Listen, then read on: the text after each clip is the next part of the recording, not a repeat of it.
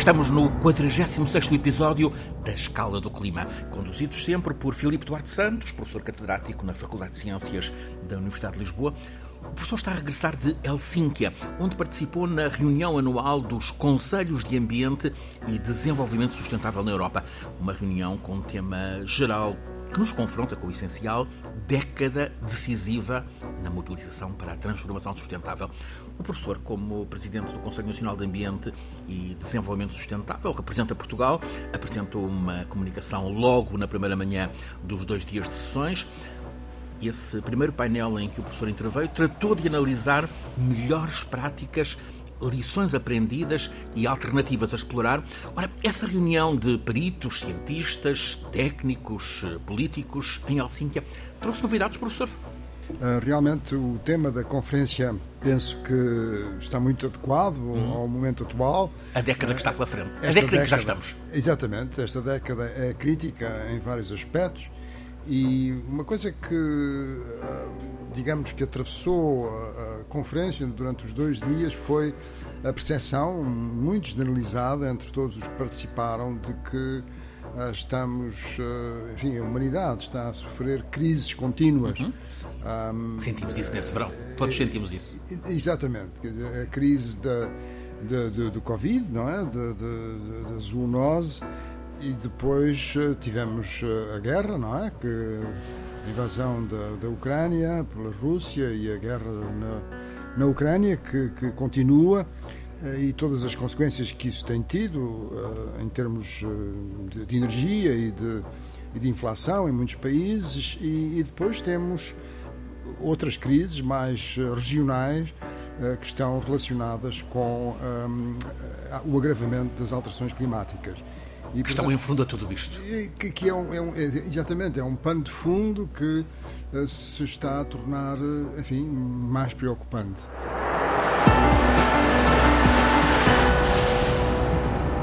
Vamos percorrer, professor, a agenda desta conferência. Num dos painéis foi discutida a justiça intergeracional. Noutro foi constatado que não basta esperar pelo crescimento de novas gerações, é preciso despertar a sociedade civil em geral, mobilizá-la para a cidadania ambiental. Esta foi uma questão eh, relevante nesta conferência. Sim. Mobilização uh, das pessoas. Precisamente esse foi o, o tema da, do painel em que, em que participei, na, na manhã do, do primeiro dia. Devo, devo, dizer com toda a franqueza que foi dado um destaque muito simpático ao, ao, ao, Conselho do Ambiente Português, ao CNADES. Um, havia umas datas eh, enfim, que, interessantes que eram comemoradas.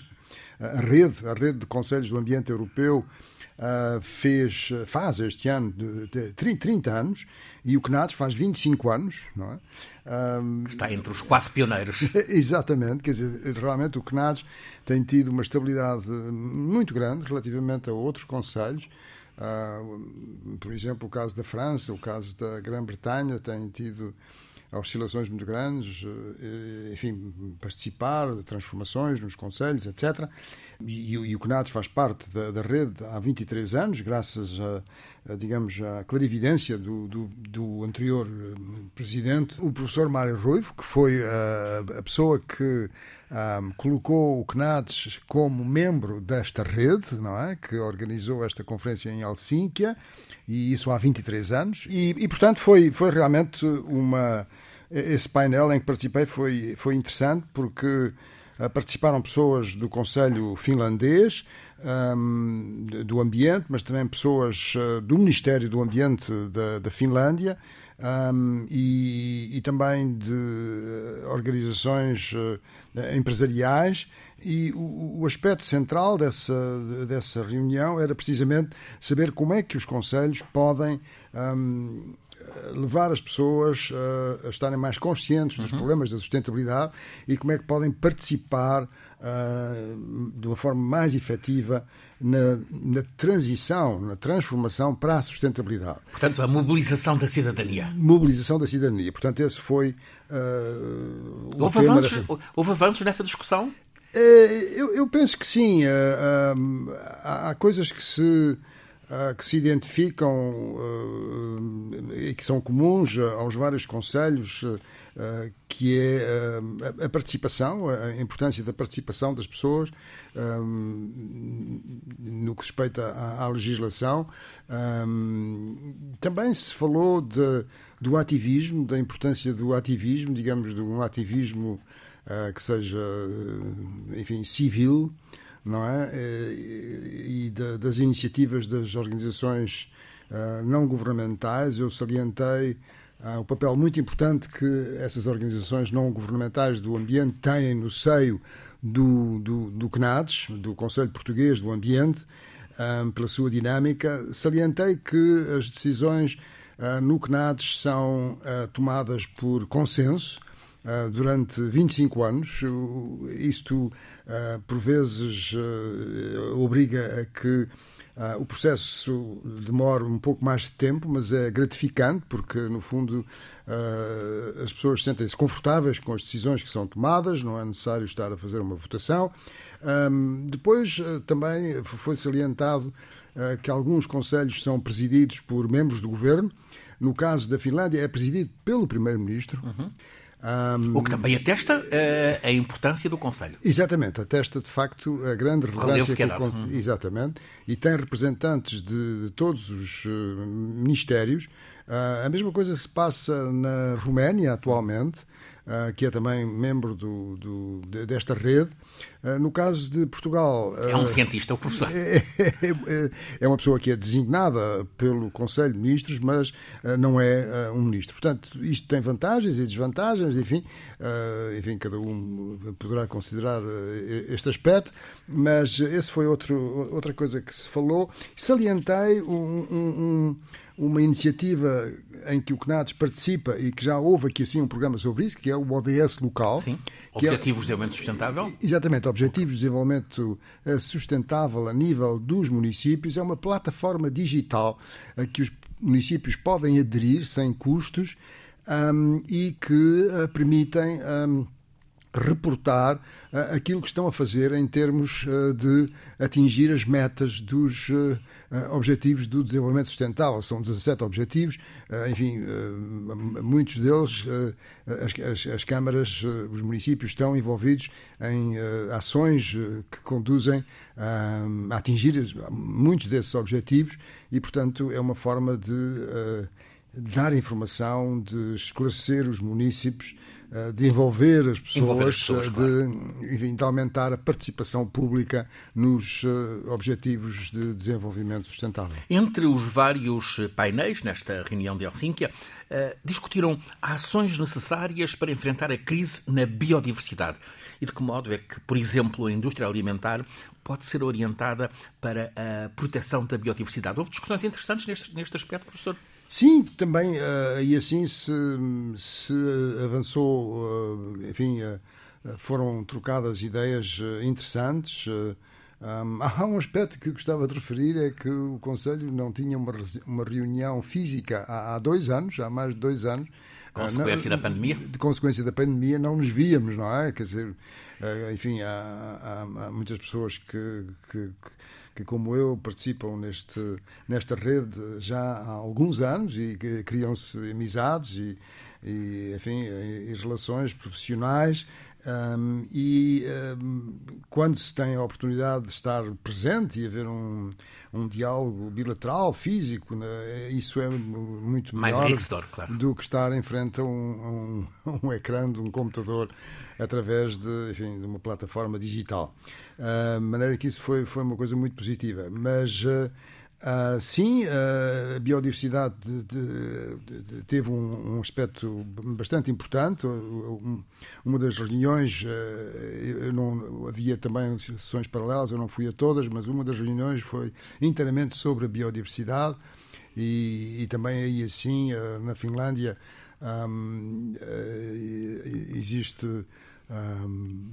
no, no, no, Parlamento da, da, da, Finlândia uma pessoa que uh, se está voltada para esse assunto, não é? Quer dizer, um, um grupo, não é? Que, enfim, como, também, como em Portugal, os grupos de, os, os grupos parlamentares, mas com uma grande, digamos, ação nesse domínio. E, e também no, no, no, gabinete do Primeiro-Ministro estava presente a, a, pessoa que, digamos, segue este assunto e que recebe centenas de mails, conforme ela disse, e, portanto, tem uma ideia. Ele, de resto, é uma primeira-ministra lá na Finlândia. Pois, Exatamente. Eh, e, e, isto era também uma, uma senhora que tinha essa responsabilidade no, no, junto do Conselho de Ministros e que, dizia ela, recebia centenas de mails e, portanto, sabia muito com, com, com, grande detalhe aquilo em que os políticos estavam a falhar relativamente a este assunto. É? As florestas, eh, a desflorestação, as florestas, de resto, a Escandinávia é, é rica em florestas, foi também um assunto uh, forte nesta conferência. Sim, sim, e houve uma intervenção muito interessante sobre a, a questão das florestas à, à escala global, eh, uhum. introdutória desse painel. Uh, em que, para, dar uns números, para, para termos presente, 80% da biodiversidade terrestre uh, encontra-se nas florestas. 80%? 80%. Portanto, as florestas são realmente o, o habitat, não é? Uhum. por excelência da, da biodiversidade da, da Terra, da terrestre. E há cerca de 80 mil espécies de árvores Uh, e 37 mil uh, são, uh, existem nos trópicos, de maneira que vê-se a importância dos trópicos. Quase metade. no que respeita à desflorestação, que é realmente um problema muito grave, 50% da desflorestação à escala global dá-se no Brasil e na, na Indonésia, de maneira que isso é. Um, quer dizer, está, o problema está bastante bem identificado e para além da identificação do problema, foram discutidas medidas para tentar travar essa uh, desflorestação? Ou... Bom, aí, aí há uma notícia muito interessante. Vamos a ela. Há uma notícia muito interessante, é que no dia 13 de, deste, deste mês, uh, o Parlamento da União Europeia uh, de, de, aprovou uma, uma lei proibindo a importação de produtos de certo tipo de produtos, como óleo de palma, soja, carne de vaca, cacau, café, que resultam, eh, que se pode, eh, eh, que se pode concluir que resultam da desflorestação, mesmo legal ou ilegal. Quer dizer, e no fundo isto é, é, é extremamente É uma forma para tentar travar. Exatamente, quer dizer, já houve uma reação enfim, das organizações ambientais e também do Brasil, que, que disse que, que era algo muito negativo. Um, mas isto agora é necessário que seja aprovado pelo Conselho da União Europeia e também pelos Parlamentos Nacionais. Portanto, é realmente algo muitíssimo importante. É um assunto que importa continuar a acompanhar. As alterações climáticas, claro, eh, foram uma questão transversal a praticamente todos os painéis, sendo que num deles foi mesmo tratada a necessidade de, eh, para além de combater as alterações climáticas, adaptarmos-nos, prepararmos-nos para conviver com esta, com esta realidade. Sim, uh, isso é, é, é, é, inevitável, não é? E, e, penso que em Portugal devemos dar mais importância a esse aspecto da, da, da adaptação. Um, porque vamos ter que conviver com as alterações climáticas, elas estão a intensificar-se e, portanto, uh, é, é, necessário nós. O que é que deve ser feito como adaptação, professor? Bom, uh, depende do setor. Uh, se, por exemplo, o setor uh, de, de, das zonas costeiras, não é? Uhum. Quer dizer, aí assim nós temos que um, fazer uma ocupação das zonas costeiras que seja compatível com aquilo que vai ser a, a subida do nível médio global do mar. E, portanto, quando planificamos alguma infraestrutura para o futuro, temos que ter isso em conta de uma uhum. forma muito clara. Uh, não podemos ter, digamos, construções selvagens, uh, temos que, em certas situações, enfim, uh, ter uma adaptação que até pode passar por uma relocalização, embora isso seja uma situação extrema, mas temos que ter em atenção uh, esse, esse, aspecto. No que respeita aos recursos hídricos, que é um setor muito importante e continuamos ainda numa situação de seca no nosso país e em Espanha, uh, temos que uh, utilizar a água de uma forma mais eficiente e também encontrar novas disponibilidades de água, através daquilo que já temos falado aqui muitas vezes, como a reutilização e, e, e, também a desalinização, enfim, uh, tendo em conta todos os aspectos colaterais que essas, que essas medidas têm, esses processos têm. A realidade deste ano certamente tem um efeito uh, sensibilizador para essa necessidade. Exatamente. Temos a questão da floresta, de facto, este ano eh, não se pode dizer que tenha corrido bem.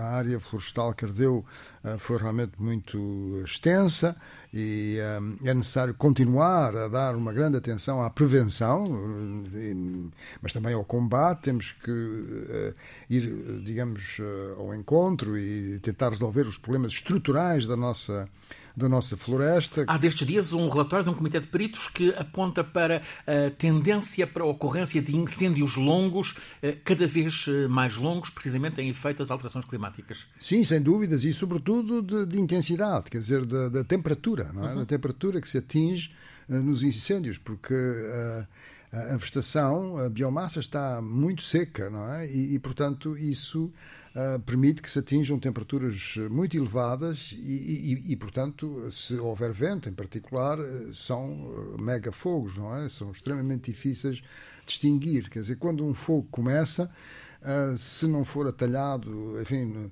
nos primeiros minutos, digamos, enfim, naquela primeira meia hora, uh, meia hora, isso pode transformar-se num, num, num, incêndio de grandes proporções e, e extremamente destruidor.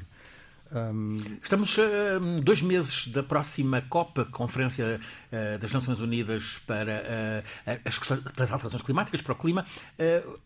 desta Conferência de Helsinki saiu alguma recomendação para a COP, professor?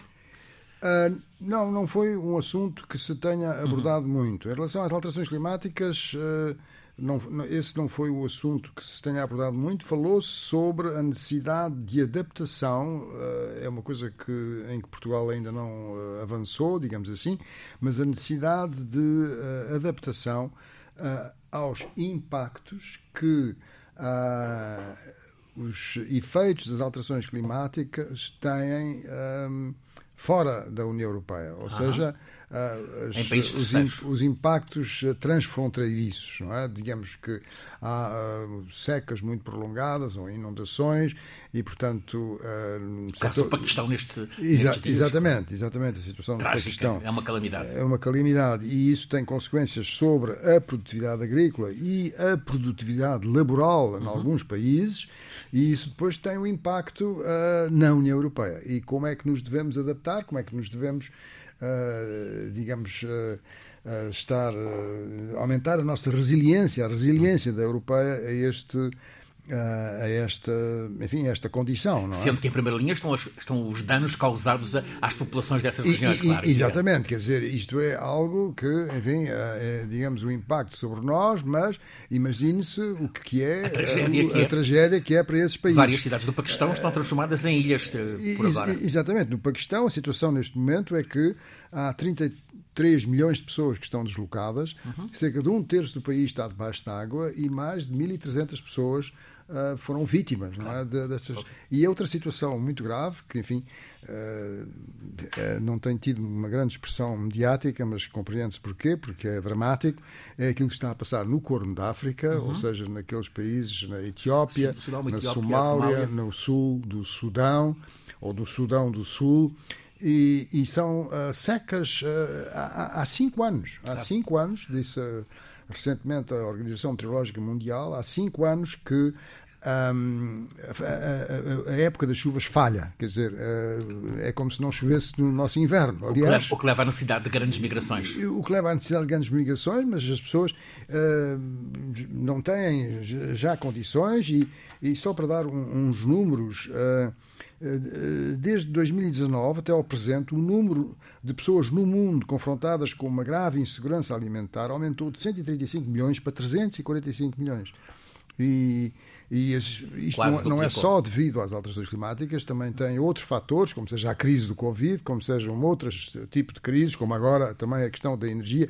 Outra coisa que é impressionante que se está a passar é que as pessoas estão a utilizar muito mais a lenha.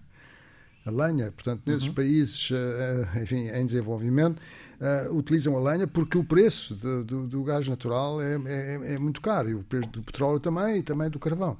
E, portanto, estão a reverter para a lenha, não é? Para a biomassa. Um, portanto, um, aquilo que está a passar hoje em dia na, nessa zona da África, não é? Do, do, da Etiópia, da, da Somália e, da, e do Sudão do Sul é realmente dramático, não tem uma grande expressão, como digo, uh, enfim, a nível mediático, compreende-se porquê, porque Há regiões do mundo que estão na sombra das notícias. Das notícias, exatamente. Só, só uma, uma notícia que, enfim, uma notícia, uma coisa que ilustra, não é? A dificuldade com que essas pessoas vivem uh, as mulheres e crianças andam durante cerca de 10 horas por dia para, ir, para encontrar água, para ir buscar água, não é? Portanto, uh, nessas zonas da, da, Somália, da Etiópia e da, do Sudão Sofrimento do Sul. atrás. Uh, recordo que estas discussões decorreram em Helsínquia, no âmbito da Conferência Anual dos Conselhos Nacional de Ambiente e Desenvolvimento Sustentável de cada um dos países europeus. O professor Filipe Duarte Santos é presidente deste Conselho em Portugal. Para quem porventura não conheça o funcionamento do, do CNADS, o Conselho Nacional de Ambiente e Desenvolvimento Sustentável, o professor quer explicar o que é o, o, que é o seu Conselho? Uh, é um Conselho consultivo, é um Conselho que uh, tem a tutela do, do Ministério do Ambiente e da Ação Climática. É um Conselho que faz este ano 25 anos uh, e que tem um, a presença entre os seus membros de. há seis membros que são designados pelo Conselho de Ministros, pelos governos regionais Açores e Madeira. dos Açores e Madeira, e depois tem membros que são designados por as organizações sindicais, pelas uh, associações de agricultores, pelas associações comerciais e de turismo, associações industriais, pelos municípios também, uh, pelas universidades e, muito importante, também pelas organizações não governamentais da área do, do ambiente. Portanto, um espelho da sociedade. Exatamente, é um espelho da sociedade e fazemos pareceres, recomendações, reflexões, comunicados. Fizemos recentemente um parecer bastante uh, extenso sobre, enfim, extenso e indo uh, aos problemas que, enfim, que pensamos que são mais importantes, sobre as áreas protegidas em Portugal e como será melhor fazer a sua gestão e, enfim, dando opiniões sobre a atual legislação e a sua evolução, mas também sobre a eficiência energética dos edifícios, enfim, sobre temas. As recomendações costumam ser escutadas? Eu penso que são lidas com, com, com, com grande atenção e, voltando àquilo que estávamos a falar há pouco um, é, ao elaborar estes documentos, uh, o Conselho preocupa-se em, um, em fazer uh, entrevistas com uh, as entidades envolvidas nesses temas, por exemplo, quando as áreas protegidas, foi com, os, com as pessoas que estão na direção dessas áreas protegidas e, e também com o ICNF, o Instituto da Conservação da Natureza e Florestas. Um, portanto, com as instituições, mas também com, com as pessoas com, uh, que estão próximas de, desses assuntos. E isso é uma forma de envolver não é, uh, e de fomentar a participação. Esta conferência em Helsínquia coincidiu com a publicação pela revista Science, publicação de uma investigação científica sobre pontos de inflexão nas alterações climáticas. São linhas vermelhas que estão próximas e que, ao serem atravessadas, são consideradas nesta investigação como ponto de não retorno. E por agora são apontados uh, cinco alertas. Um, o colapso da cobertura de gelo na Antártida Ocidental e também na Groenlândia. Outro, a perda abrupta do permafrost boreal. Também a morte maciça dos corais uh, tropicais. Ainda a quebra uh, das correntes do Mar de Labrador no Canadá Atlântico. Professor, a, crise energética tem desviado a atenção de muita Europa sobre as alterações climáticas, mas os alertas não param. Sim, os alertas não param. Isso é, é uma coisa que é cada vez mais evidente. Um, e, e essa questão dos pontos de inflexão, que em inglês a expressão é tipping points, uhum. uh, é, no fundo é um sistema um, é, que é, é uma modificação no sistema que que não é gradual, uhum. não, não é, é brusca, proporcional. Uhum. Uh, para dar um exemplo concreto, é como se tivéssemos um elástico, o elástico deforma-se, não é? Até certo ponto, até, até certo ponto parte, quer dizer, entra num regime diferente, não é? portanto, essa transição é uma transição brusca, e isso são cinco exemplos muito importantes. Um, eu diria que a questão dos recifes de coral nos trópicos, uh, uh, grande parte deles vão realmente desaparecer, mesmo com temperaturas uh, inferiores a 2 graus, quer dizer, até 2 graus. isso sabia-se desde o princípio, quando se estabeleceu a temperatura de 2 graus como limite para, para o Acordo de Paris, sabia-se que os recifes de corais não iam aguentar mesmo 2 graus, não é? Portanto, isso é uma coisa que está completamente anunciada. Não quer dizer que desapareçam completamente, haverá alguns nichos, não é? Em que eles ainda continuam a existir. Um, outra, o outro aspecto é, de facto, a savanização da Amazónia, quer dizer, a Amazónia é uma floresta tropical, mas uh, se Uh, para além de certos limites, transforma-se numa savana. Claro. É? Uhum. Uh, e o ponto de inflexão corresponde a um aumento da temperatura de 4 graus, não é? 4 graus, ou o desmatamento superior a 40%. Quer dizer, qualquer coisa destas por si própria conduz à savanização, de acordo com os últimos uh, estudos uh, científicos sobre o assunto. A Amazónia é um dos temas na campanha eleitoral brasileira, neste momento em curso, na campanha presidencial. O duelo, sobretudo, entre Bolsonaro e Lula. Sim, uh, sim, penso que tem sido, enfim, tem sido referido. Um, estava, curiosamente, estava no, na conferência onde, onde estive Uh, estava uh, alguém que tem contacto bastante próximo com é uma ONG a nível mundial que procura manter uh, a quantidade de carbono nas florestas e nos solos e, e estava a dizer que na perspectiva de de, de, de, uma vitória do, do presidente Lula que, devido a essa expectativa, a, a exploração este ano tinha sido muito intensa, não é? Porque, uh, quer dizer, é, é importante também antecipar, referir. Antecipar, antecipar um eventual, um eventual travão. Exatamente, mas é, mas é importante Desejado referir travão.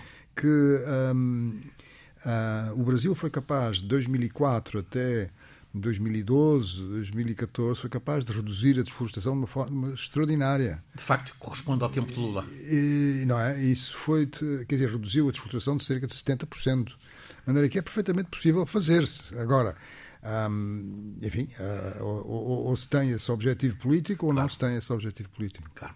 Um, estamos a passar do verão para o outono. Eh, é óbvio, professor, o desejo de que a seca fique, possa ficar superada, que os terrenos e as barragens possam recuperar a água que lhes falta, mas teremos sempre de ser prudentes, eh, sóbrios no consumo. E teremos de estar eh, preparados, professor, para a crise energética que está aí. Sim, isso vai, vai, vai nos acompanhar. Quer dizer, de certo modo, esperemos que, enfim, quando ela acabar, eh, nós estejamos menos dependentes dos uhum. combustíveis fósseis. Portanto, isto seja uma. Um acelerador da transição um energética. Um acelerador da transição energética, não é? Portanto, é isso que nós podemos uh, esperar e não estamos sozinhos. Na União Europeia vai ser necessário ter uma grande solidariedade para conseguir, enfim, que este inverno seja não seja muito anormal em termos de, de, de enfim, dos custos da energia, eh, enfim, todos os outros aspectos. portanto, uh, enfim, uh, é, é, um pouco surpreendente tudo aquilo que se está a passar, mas, mas de facto a continuar a consumir combustíveis fósseis da forma que estamos a consumir, isso não, não, não, não, é, digamos, sustentável de modo nenhum. Houve outra intervenção muito interessante na conferência de Helsínquia, de, de, de Helsínquia uma pessoa com um alto posto na Agência Internacional de Energia, e que falou sobre o carvão, e quer dizer, como o carvão continua a ser consumido. Não, quer dizer, quando se, quando se vê o consumo de carvão, de carvão ao longo, desde 2000, digamos assim, durante, durante este século, não consegue descer, está a ver? E, e, e, portanto, e agora está talvez a subir. E, agora está a subir, porque uh, é, é, um, é, um, refúgio, não é? Quer dizer, é, um, é uma forma de energia de, de refúgio. Uh, esperemos é que enfim, uh, haja maior com, acaba, compreensão que, de, de, destas problemáticas. Filipe Duarte Santos, professor catedrático da Faculdade de Ciências da Universidade de Lisboa, conduz-nos todas as semanas neste programa A Escala do Clima. É uma realização em parceria entre a Escola Superior de Comunicação Social e a Antena 1 da Rádio Pública. Está em difusão rádio no FM e no streaming da Antena 1 todas as quartas-feiras a seguir às notícias das 11 da noite, depois eh, sempre disponível em podcast no sítio RTP Play. A Escala do Clima, este é o 46 episódio, é um programa feito por Alice Vilaça, Nuno Portugal, Paulo Cavaco, por mim, Francisco Sena Santos e sempre pelo professor Filipe Duarte Santos, o nosso condutor científico.